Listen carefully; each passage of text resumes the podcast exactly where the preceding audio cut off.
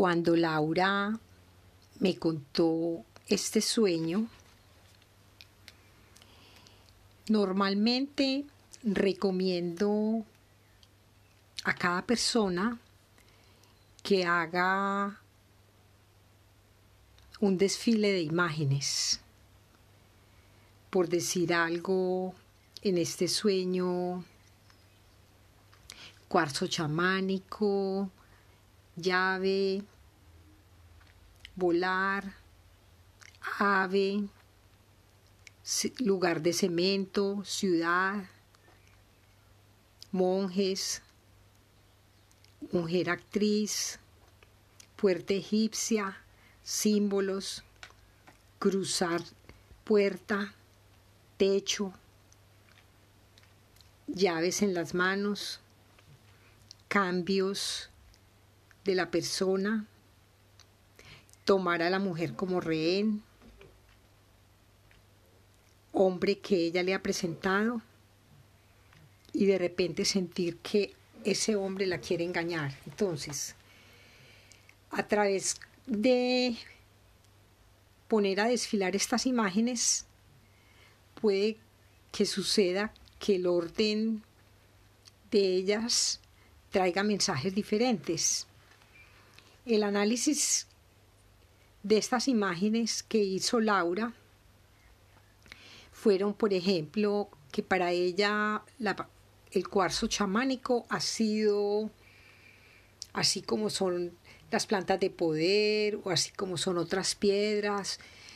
o así como es la respiración y hacer algunos ejercicios antes de acostar para conectar con los sueños. El cuarzo chamánico tiene una vibración muy, muy, muy afín con el universo de estas líneas donde se mueven estas otras dimensiones y a través de, de esta piedra se amplían las imágenes en los sueños y posiblemente también se accesan eh, realidades de información. Entonces ella, esa piedra la tiene ya como un tótem que es como una algo especial que ayuda a hacer el vínculo con la conexión. La otra imagen que es muy marcada en todo el sueño es el de las llaves. Ella habla aquí de dos llaves, pero las llaves están en distintas eh, secuencias durante el sueño. Entonces, eh, desde el punto de vista de ella, ella también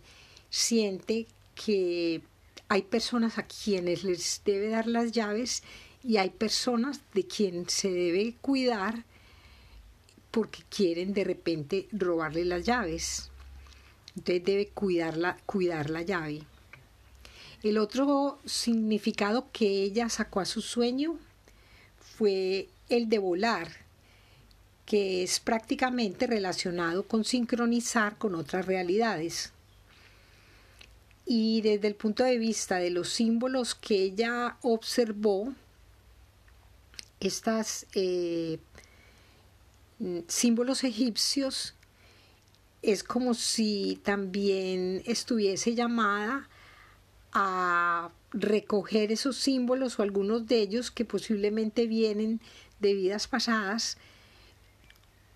para que la acompañen en su misión. Por ejemplo, dentro de los símbolos egipcios está el Ancor, que es un símbolo de protección muy poderoso. Y hay muchísimos otros símbolos y desde allí ella entonces eh, recoge también como cruzando esos umbrales, que es lo que prácticamente está haciendo ella cuando después de atravesar ciudades, y, cruzar puertas. Encuentra también como el techo, que también puede ser simbólico de que allí tiene que recoger algo o de que allí hay algo que ella tiene que explorar. Pasando ya a la, a la visión de cómo todos nosotros ponemos a desfilar estas imágenes, es posible que durante la semana, durante el próximo mes, también sucedan eventos relacionados con este sueño. Por ejemplo, en el momento que ella ha tenido este sueño, hay conexiones muy intensas desde el punto de vista planetario, porque, por decir algo, Mercurio, el planeta de la comunicación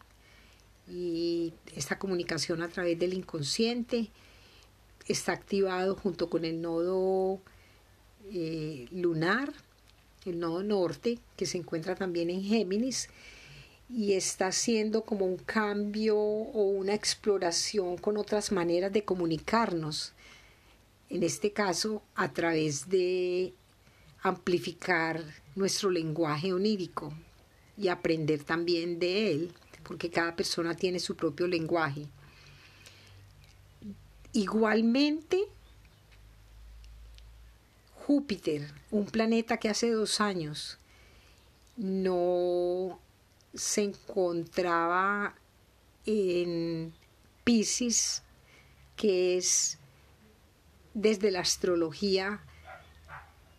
en el horóscopo pasivo, la casa 12, que es la casa del inconsciente, puede ser el inconsciente personal, el inconsciente familiar, el inconsciente colectivo, y al mismo tiempo puede ser también la información antes de nacer o inclusive de una vida pasada. Entonces, al entrar Júpiter hasta el 28 de julio, por un corto periodo de tiempo, y unirse a Neptuno, que es otro planeta que activa cantidades los sueños, ella ha tenido un viaje intenso o digamos un viaje con muchísima información y de acuerdo a conversaciones con otras personas, los sueños en estos días se han activado bajo distintas formas, porque por ejemplo Neptuno, que rige el océano, eh, que rige también eh, la parte de la música, la musa, la intuición, al unirse con Júpiter, que es un planeta expansivo, vamos a encontrar en estos próximos meses que nuestra parte psíquica va a estar muy conectada con informaciones desde el inconsciente si les prestamos atención y que nos van a traer símbolos propios los cuales vamos a comenzar a, explorar y a entender. Yo casi nunca, cuando las personas me dicen que consultan libros, libros o diccionarios de sueños, pues digamos que es posible que haya alguna Biblia bien, bien especial o de alguien pues muy, muy antiguo, pero hasta el momento pues realmente jamás me he guiado por, por diccionarios. Yo creo que lo ideal es el trabajo que hagamos nosotros, porque estamos en épocas muy distintas a cuando fueron escritos estos libros. Entonces nosotros somos nuestra propia biblioteca y nosotros tenemos la llave para encontrar todo aquel lenguaje y aquella simbología que necesitamos para descifrar nuestra realidad y nuestros sueños.